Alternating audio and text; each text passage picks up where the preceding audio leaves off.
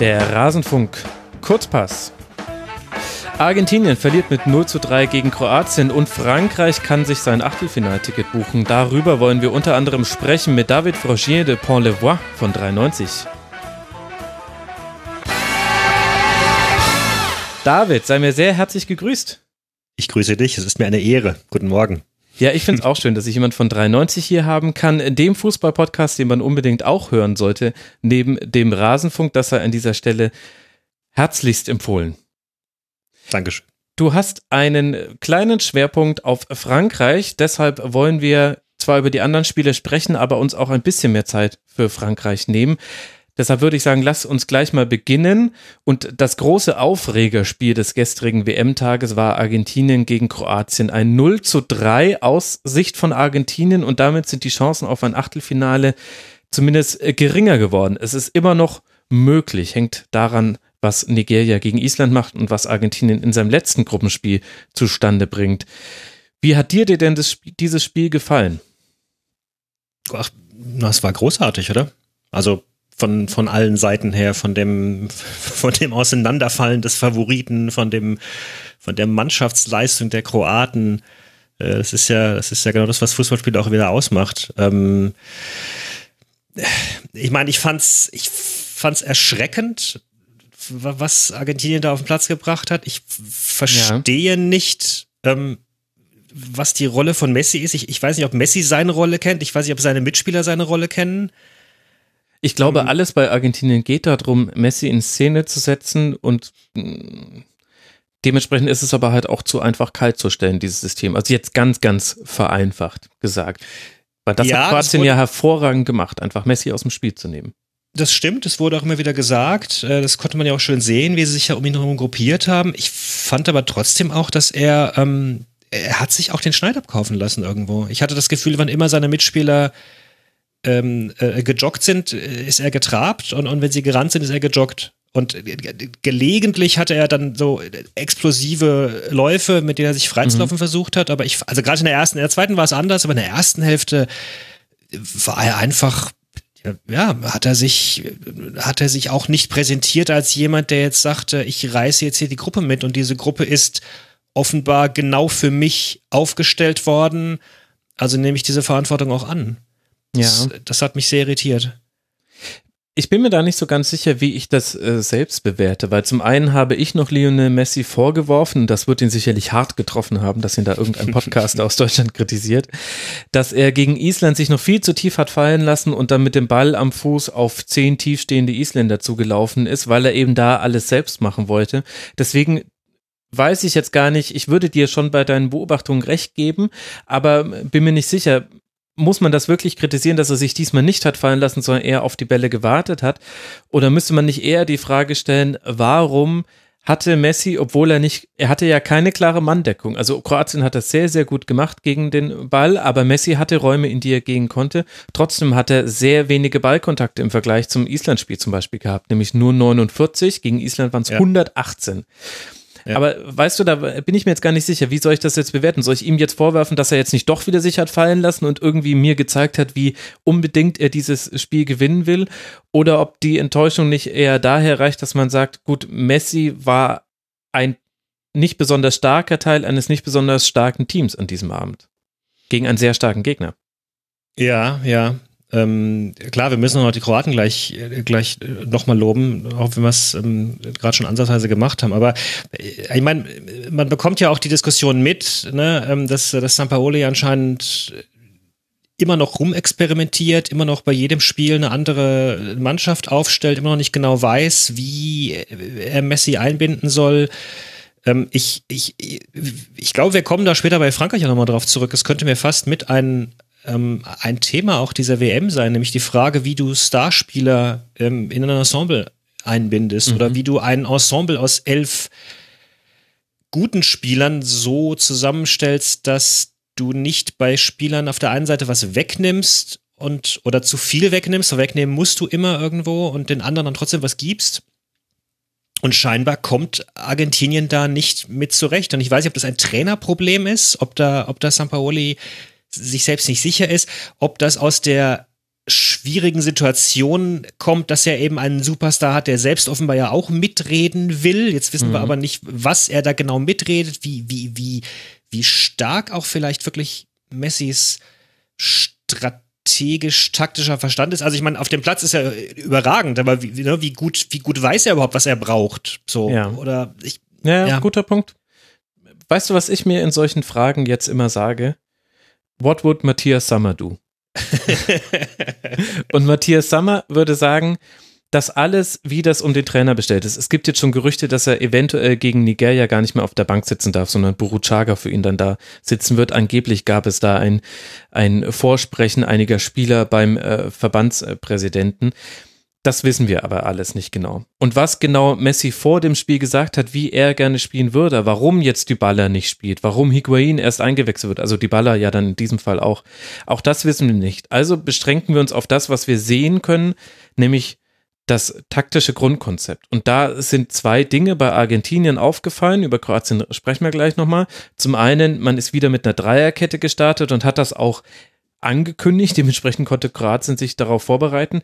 Und dann gab es ein paar neue Leute, die man sehen konnte. Acuna auf links hat gespielt, Perez, Salvio, den haben wir auch schon äh, im Spiel gegen Island sehen können.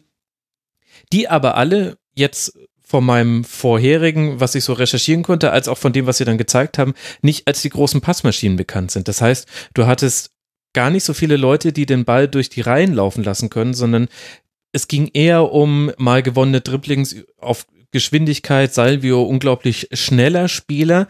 Aber sprich, ich fand schon die ganze taktische Ausrichtung folgte keinem für mich zumindest ersichtlichen Gesamtkonzept. Ja, würde ich jetzt so stimmen, ja. Und äh, dagegen kann man natürlich dann wunderbar die Kroaten schneiden, die, genau. die fand ich, ähm, also ja, das war eine, das war eine unglaubliche Mannschaftsleistung. Ähm, inklusive der Einbindung zweier Starspieler. Und, und das hat so wunderschön aufeinander geklappt. Die haben sich, äh, es war auffällig, dass sie nach, der, nach dem Ballverlust häufig sofort Bälle zurückerobert haben. Das heißt, sie standen schlau, sie haben sich gut positioniert, sie sind klug gelaufen. Ähm, das, das war einfach in höchstem Maße beeindruckend, ja. Und Kroatien hat sich eben auf den Gegner angepasst. Also nicht das 4-2-3-1, was wir aus dem ersten Gruppenspiel gesehen haben, was auch sehr relativ statisch in der Formation gespielt wurde, sondern 4-1-4-1. Brozovic war so der entscheidende Spieler zwischen den Ketten. Aber das Interessante war, gegen den Ball war das ganz oft eine Sechserkette, die Kroatien gespielt hat. Also so mit ganz leicht vorgezogenen Außen. Deswegen sah es so leicht aus wie ein, wie ein sehr, sehr weit geöffnetes U aber ein bisschen ich dachte mir, ein bisschen riecht das jetzt nach Iran. Iran gegen Spanien. Das, die haben ja ein 6-4-0 gespielt. Interessanterweise hat das Kroatien auch gemacht, wurde gar nicht so sehr thematisiert. Das war auch nicht der Hauptteil des Planes, aber es kam eben immer wieder vor, dass Perisic und Rebic im Grunde fast auf einer Linie mit den hinteren vier standen. Und damit wusste auch Argentinien überhaupt nichts anzufangen. Also die kamen damit nicht klar, dass, dass es dass es diesen breiten Riegel gibt und du mit einer Spielverlagerung da gar nichts machen kannst, wenn da einfach sechs Spieler sind. Das äh, funktioniert überhaupt nicht. Ja, fand ich beide übrigens sehr stark, muss ich sagen. Also sowohl Rebic als auch, äh, als auch Perisic. Und ich hatte Perisic gar nicht so äh, gut positiv in Erinnerung, als ich das letzte Mal in der Bundesliga gesehen habe. Ähm, aber also gerade Rebic ist, ist, ist, ist unglaublich, was der läuft, was der, was der kämpft. Ähm, was der sowohl für die Offensive als auch, auch, auch nach hinten tut. Und ähm, ja, es sind beide weite Wege gelaufen. Ähm, also es ist ein wunderschönes Beispiel dafür, wie so eine Mannschaft auch durch geschlossene Leistung interessanterweise einzelne Spieler vielleicht sogar auch nochmal besser macht, weil, sie, weil sie alle gegenseitig brillieren können und sich wirklich zu einer, mhm. ja, zu einer Mannschaftsleistung äh, emporgeschwungen haben, wo ich sagen muss, wow, das ist ja, oh, der ist, hier äh, Lovren, starker Innenverteidiger, äh, äh, ne, Brozovic und so weiter, das ist ja eine richtige Weltklasse-Mannschaft, das ist ein richtiger Titelfavorit.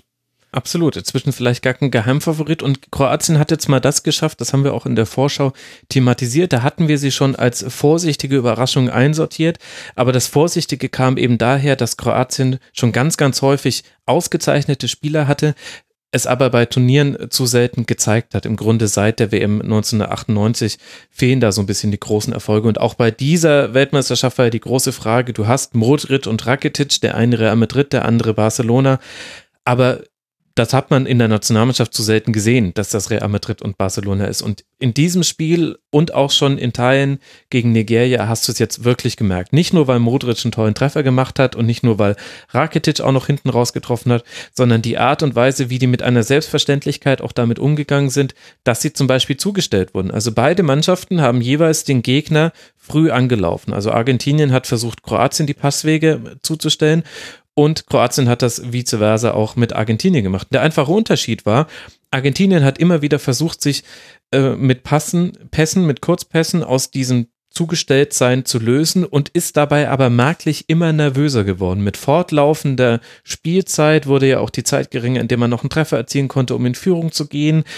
Und es haben sich immer mehr Fehler eingeschlichen und dann unter anderem ja auch dieser große Bock von Caballero zum 1 zu 0 durch Rebic. Und bei Kroatien war es schon von Minute 1 bis zur Minute 94 war es so, wenn die zugestellt waren, dann haben sie den Ball zu Subasic äh, geschlagen und der hat ihn einfach lang nach vorne geschlagen und der Ball wurde aber ganz, ganz selten dann verloren, weil Mandzukic zusammen mit seinen Nebenleuten super die Bälle festgemacht hat.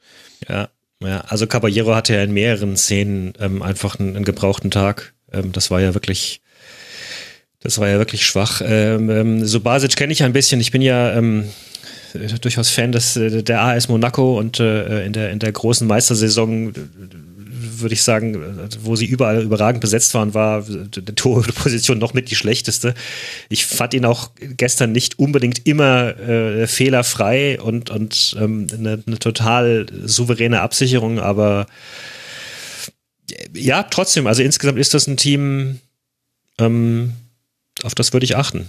Absolut. Also Kroatien richtig, richtig äh, gut mit dabei. Man könnte noch ganz, ganz lange über allein dieses Spiel sprechen. Wichtig wäre mir aber noch festzuhalten, liebe Hörerinnen und Hörer, für Argentinien ist diese WM jetzt noch nicht vorbei. Es gibt ganz, ganz viele Szenarien, in denen Argentinien noch ins Achtelfinale kommen kann. Das hängt alles von dem Spiel Nigeria gegen Island heute ab und dann vom letzten Gruppenspieltag. Das heißt, Wobei ich das wirklich spannend finde, auch nochmal die Frage, ähm, also sollten sie jetzt noch weiter kommen, irgendwie müssen sie sich ja finden. Ja, also kannst du tatsächlich in einer WM nochmal weiterkommen nach, nach so einer demoralisierenden Klatsche auch?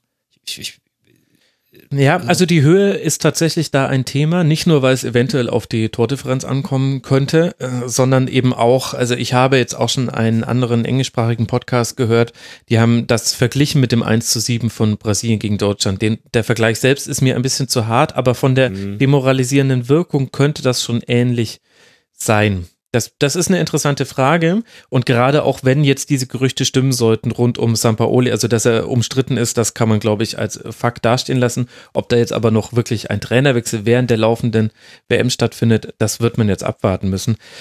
Aber ja, genau, und du brauchst auch eine gewisse positive Grundstellung in so einem Team, ne? Also, dass du mal vielleicht ein, Spiel schwächer spielst und dann die Leute sich mal gegenseitig äh, angehen und sagen, hier, äh, mach mal mehr, mach mal mehr da. Das kann ja positiv sein, aber nach, nach so einer Leistung, wo im Grunde alle sich gegenseitig vorwerfen müssen, dass sie, dass sie nicht genau wussten, was sie getan haben. Ich, ich, ich stelle mir das schwierig vor, da, ähm, da nochmal richtig Anhöhe zu gewinnen. Und umgekehrt bei Kroatien, wann, wann werden die Karten gelöscht bei dieser WM? Ich glaube erst zum Halbfinale, damit man im Finale nicht gesperrt ist. Aber okay. habe ich jetzt gerade noch gar nicht auf dem Schirm. Beschäftige ich mich noch nicht mit. Das, naja, also ich habe mich gestern, also die, die Frage lag auf der Hand gestern, was mhm. die da äh, kassiert haben in Karten. Ähm, das könnte ihnen ja durchaus auch nochmal dann im Achtelfinale zum Beispiel ein Problem bereiten. Genau, aber da sprechen wir dann drüber, ja. wenn das dann auch äh, stattfindet. Jetzt lassen wir noch auf das äh, zweite Spiel äh, gucken, jenseits des Frankreich-Spiels, nämlich Dänemark gegen Australien. Ein 1 zu 1 bei Dänemark spielt Schöne für den verletzten Quist.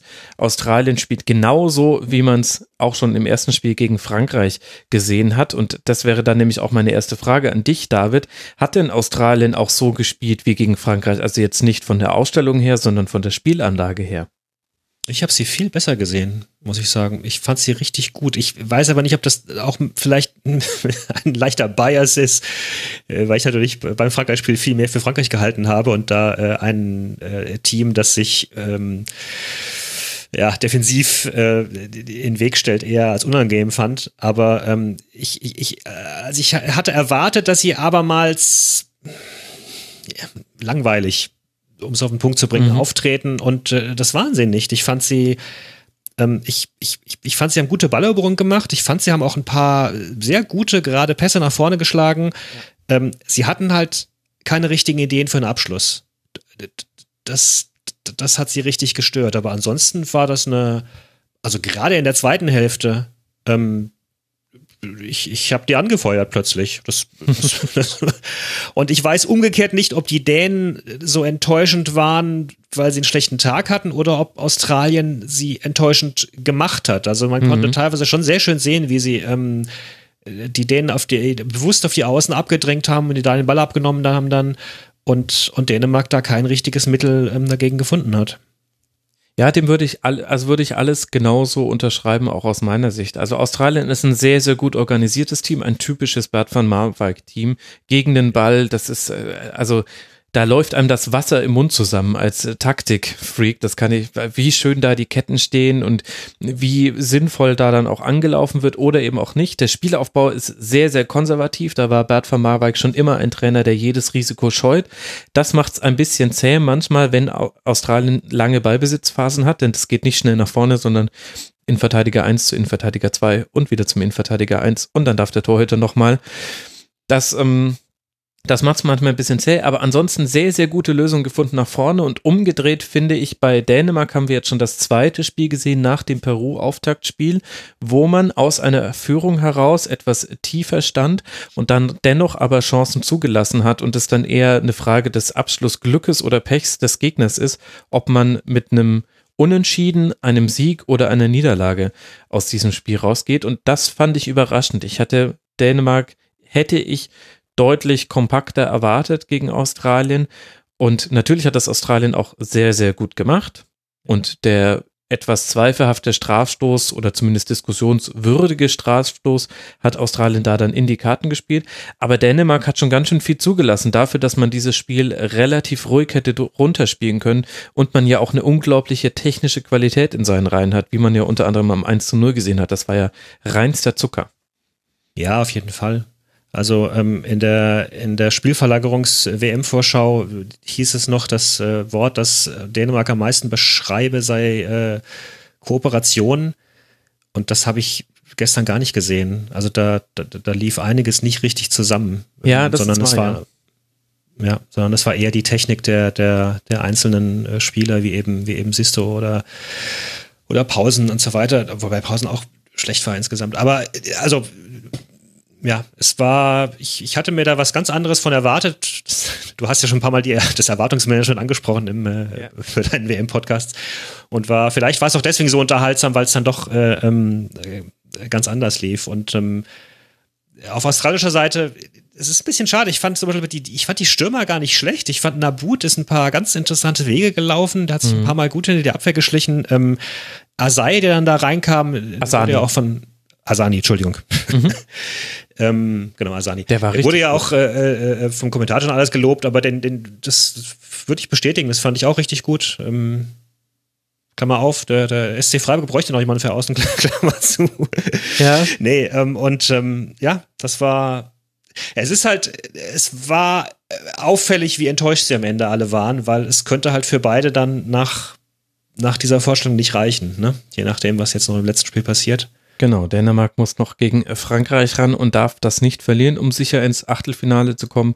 Und Australien spielt gegen Peru und müsste dann äh, gewinnen, um noch Chancen aufs Weiterkommen zu haben. Ich finde auch, es war ein gutes Spiel, um so einzelne Spieler sich näher anzugucken. Also Asani, der noch beim Melbourne City FC spielt, das wird er, glaube ich, nach diesem WM-Turnier nicht mehr tun. Der hat gute Ansätze gezeigt. Auch Sisto ist mir nochmal richtig aufgefallen, nicht nur, weil er mal ins Dribbling geht, sondern in diesem Spiel war er auch unglaublich passig. Er hatte eine Passquote von 93 Prozent, hat 63 Sprints angezogen, ist fast 12 Kilometer gelaufen.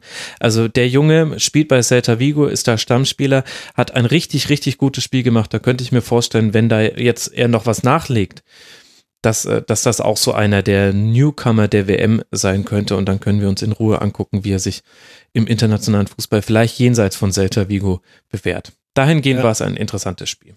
Ja, ansonsten auch noch Liebe für Jedinak, von dem ich jetzt in der Vorberichterstattung äh, mitbekommen habe, dass er mal kurzfristig seine äh, Karriere sogar äh, aufgegeben hat und in einer Fabrik gearbeitet hat. Hm, also Respekt. Genau. Also interessante Geschichten und zwei gute Torhüter, Kaspar Schmeichel und Matt Ryan, beide gute Männer und vor allem Kaspar Schmeichel ist einer der Gründe dafür, warum Dänemark jetzt mit vier Punkten dasteht nach zwei Spielen. Mit sechs Punkten nach zwei Spielen steht Frankreich da, unter anderem jetzt mit einem 1 zu 0 gegen Peru. Und da Frankreich einer der Top-Favoriten auf den WM-Titel ist, würde ich mir jetzt gerne mit dir ein bisschen Zeit nehmen, David, da drauf zu gucken. Ja. Nimm uns mal mit, was zu diesem Spiel müssen wir wissen? Ähm, das ist eine ganz, ganz offene Frage jetzt. Ja, ich wollte es dir möglichst einfach machen. ja, ich habe so viel im Kopf.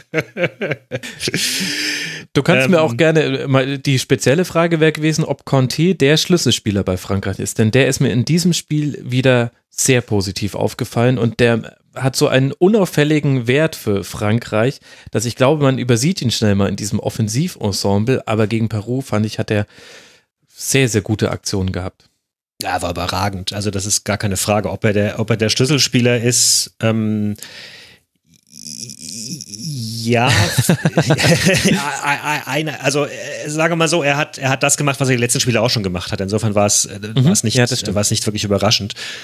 Aber ähm, er ist, er ist absolut überragend äh, und absolut wichtig. Ähm, mir ist mir ist da dieses kurz dieses äh, Kapitel von Tobi Escher aus seiner, äh, seinem Zeit der Strategenbuch eingefallen, wo er beschreibt, dass äh, sie dann äh, es, es wichtig war, bei Madrid einen, einen defensiven Mittelfeldspieler zu haben, so wie er äh, damals äh, Makelele hatte. Und ich glaube, das ist, das ist ein bisschen ähnlich, dass, dass möglicherweise ganz, ganz viele der Offensivaktionen rund um Frankreich deswegen so gut funktionieren können.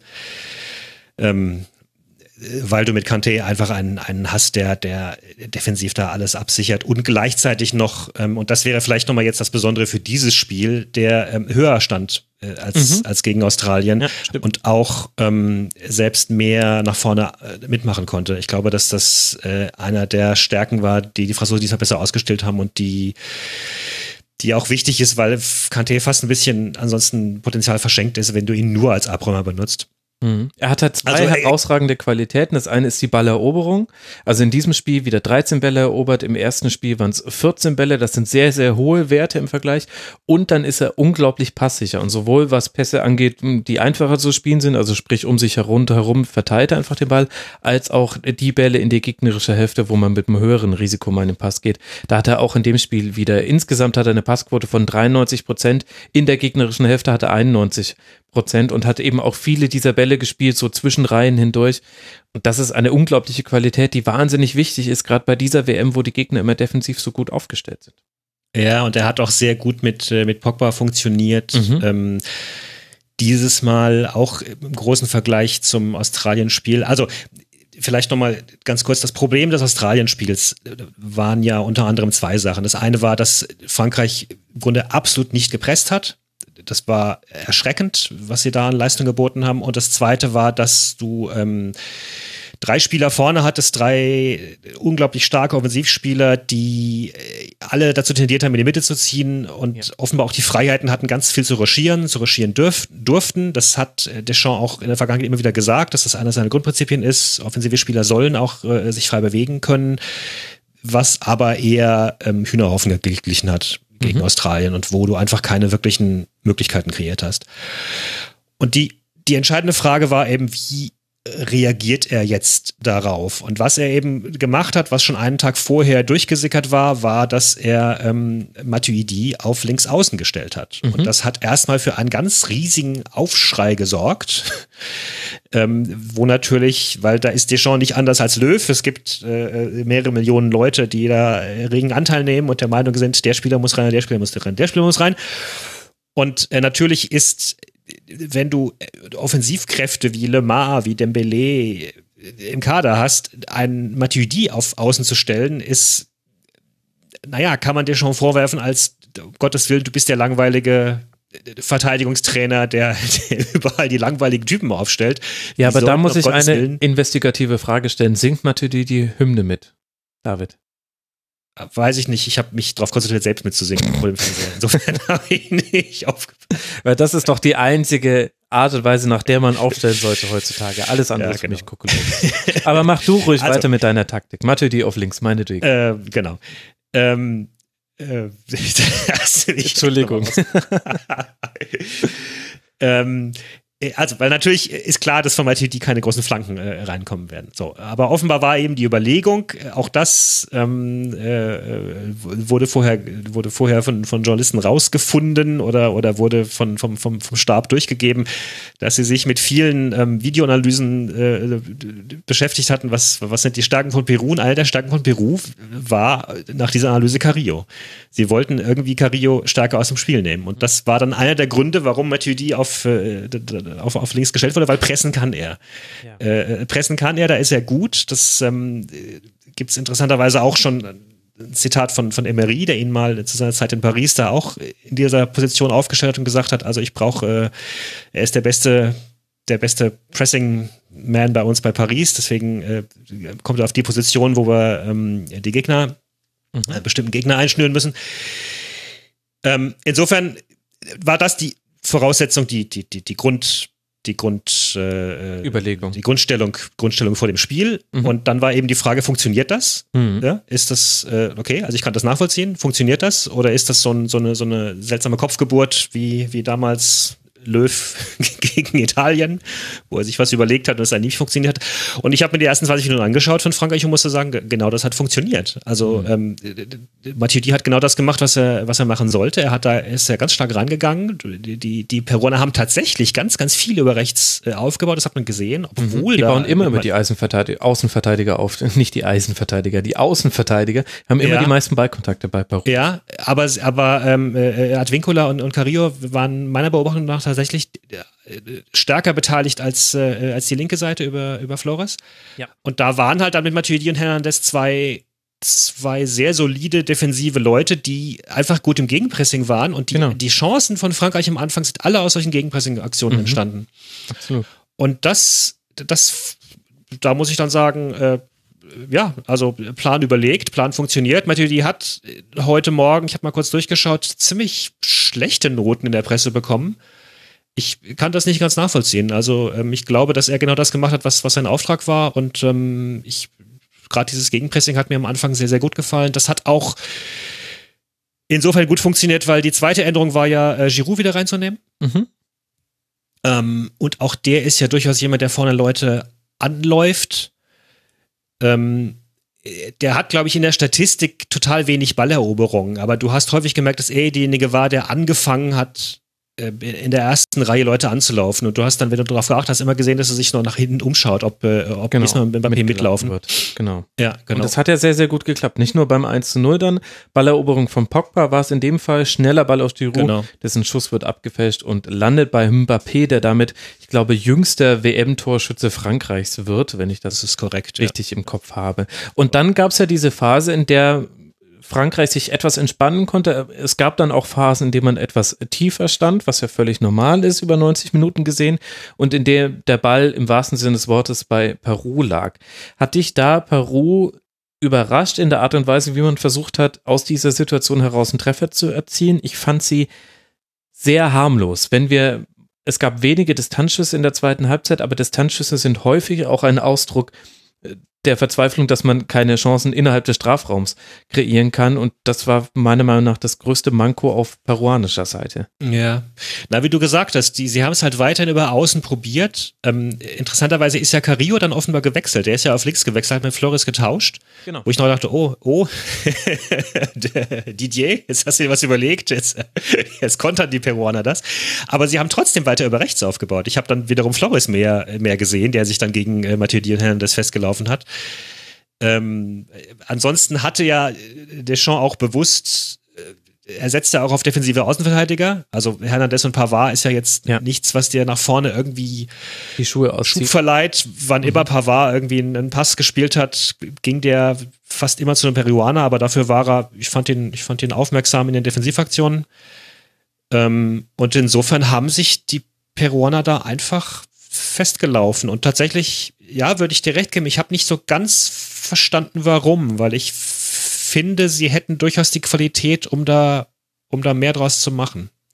Ja, ich glaube, das große Problem auf peruanischer Seite war in diesem Spiel, dass Cueva, der ein sehr, sehr gutes erstes Spiel gemacht hat, auch wenn er den Strafstoß da vergeben hat, das ist vielleicht der psychologische Knacks, der vor allem das erste Spiel im Nachhinein erklärt, der war wesentlich aus dem Spiel genommen, weil eben äh, Pogba und Kanté sich sehr, sehr gut abgestimmt haben auf ihn und das Zentrum war damit dicht. Du konntest ja. aus diesem Zentrum heraus eigentlich keinerlei Chancen kreieren. Das heißt, es musste über die Flügel gehen. Da hast du uns jetzt schon sehr, sehr gut erklärt, wie ich finde, was man gemacht hat, um den starken rechten Flügel mit Advincula und Carillo aus dem Spiel zu nehmen. Und auf links hast du auch einen deutlichen Qualitätsabfall gemerkt. Und dann kriegst du eben wenige Abschlusssituationen. Und Peru ist dann in seiner Statik, glaube ich, nicht so gefestigt, dass man sich dann während des Spiels ganz, ganz viele andere Lösungen überlebt. Also es gibt Spielsysteme und es gibt Spielphilosophien, da fallen die Chancen quasi als äh, notwendiges Übel, hätte ich fast schon gesagt,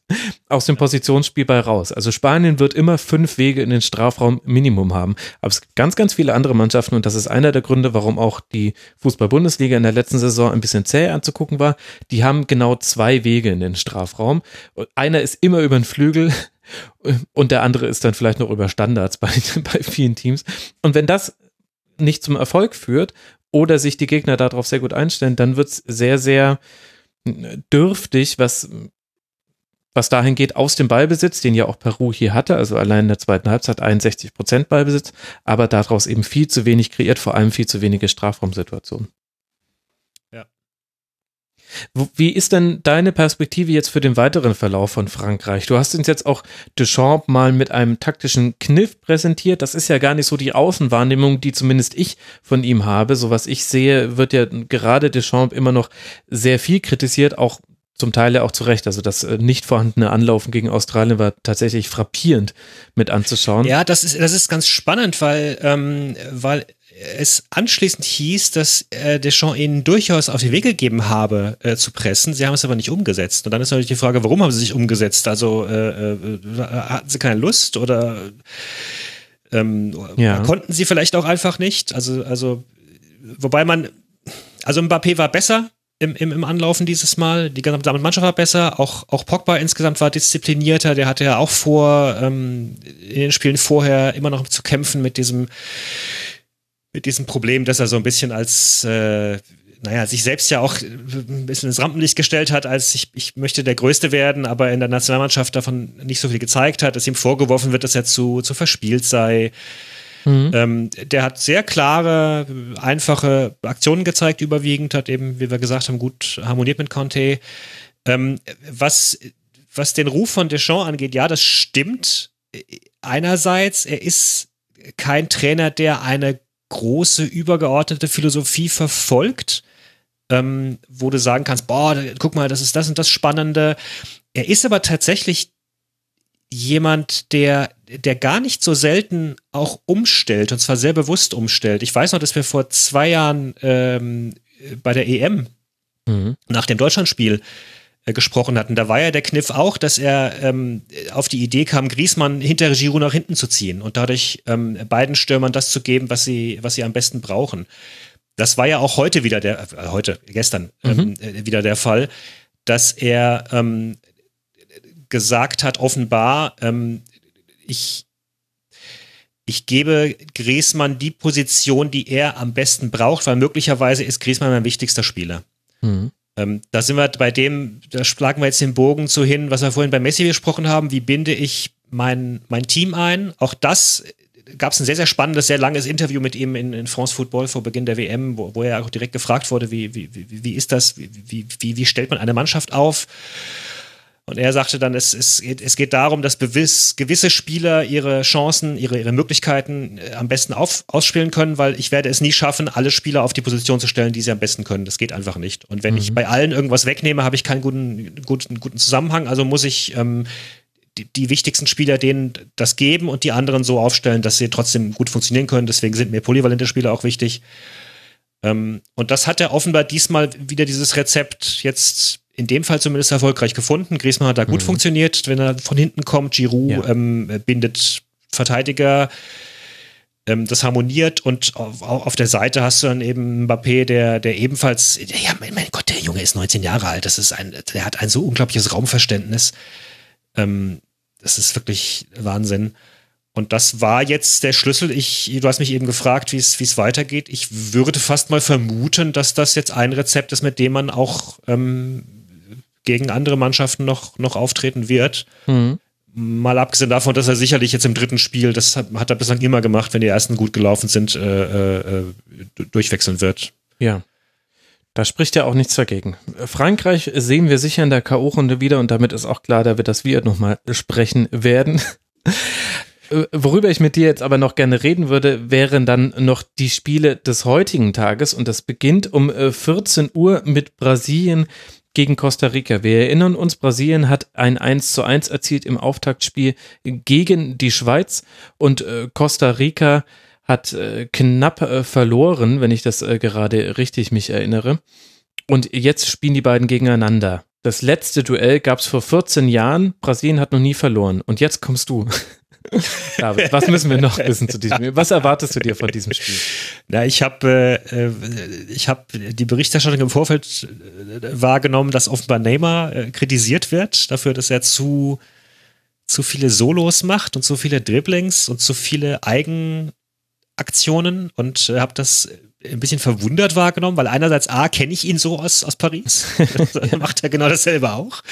Aber äh, äh bei PSG heißt es halt immer, naja, er nimmt sich selbst wichtiger, als der Club ist. Und das kann er natürlich irgendwo auch, weil er ist unbestreitbar der größte Spieler, der jemals bei diesem Club gespielt hat. Also vielleicht würde Ibrahimovic noch widersprechen, aber ähm, äh, äh, und, und, und äh, dementsprechend glaube ich, nimmt er sich auch wirklich wichtiger als all das um ihn herum. Aber er kann jetzt nicht behaupten, dass er bei der brasilianischen Nationalmannschaft der wichtigste Spieler wäre, der jemals da in diesem Dress aufgelaufen ist.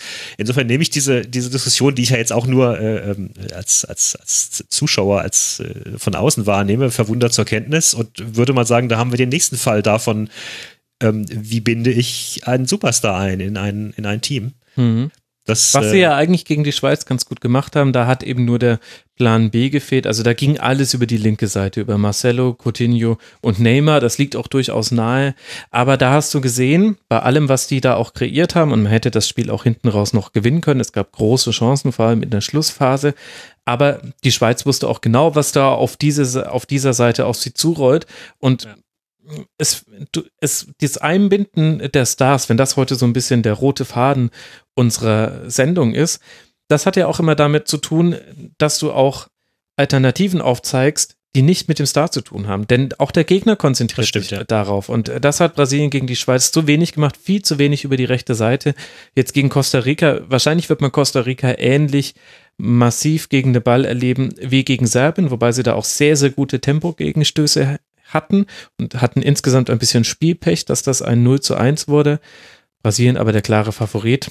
Und dann ja, und ich gehe auch, also ich halte auch Brasilien insgesamt für eine nach wie vor für eine Top-Mannschaft, die, ähm, die sicherlich auch noch ihren Weg durchs Turnier gehen kann.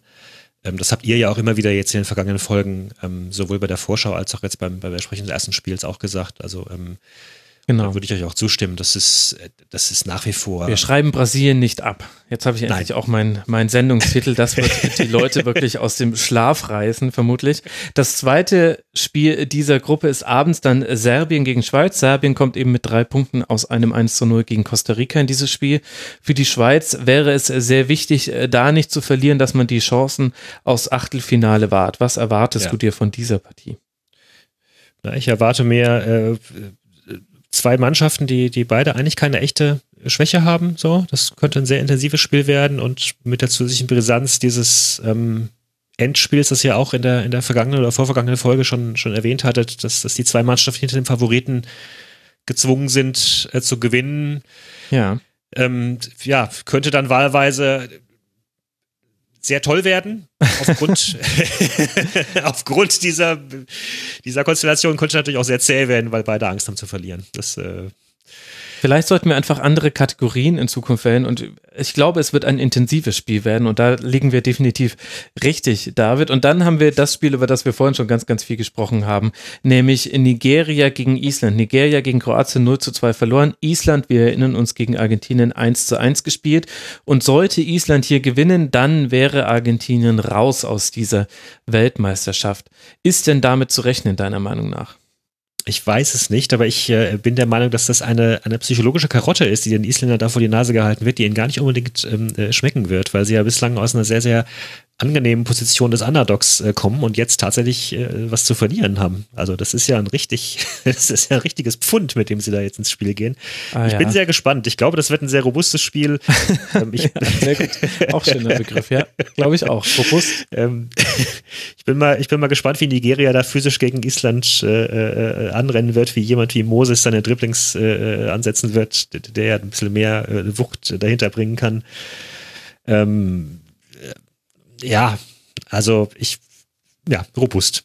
Robust wird es werden. Ich lehne mich jetzt einfach mal aus dem Fenster. Ich tippe ja sonst nie und ich glaube, das wird das erste 0 zu 0 dieser Weltmeisterschaft und dann ist alles offen für den letzten Gruppenspieltag. Und indem ich das jetzt öffentlich gesagt habe, ist auch klar, was passieren wird, nämlich es werden Tore fallen. Danke, lieber Max, du hast dafür gesorgt.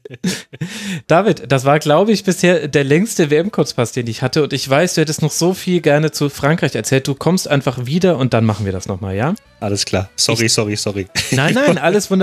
Vielen lieben Dank. Das war David Frogier de Pont-le-Voix. Vielen Dank dir. Danke, ciao. Und euch, lieben Hörerinnen und Hörer, danke fürs Zuhören. Wir hören uns morgen wieder und es gibt natürlich dann auch eine Schlusskonferenz zum deutschen Spiel. Bis dahin macht's gut. Ciao.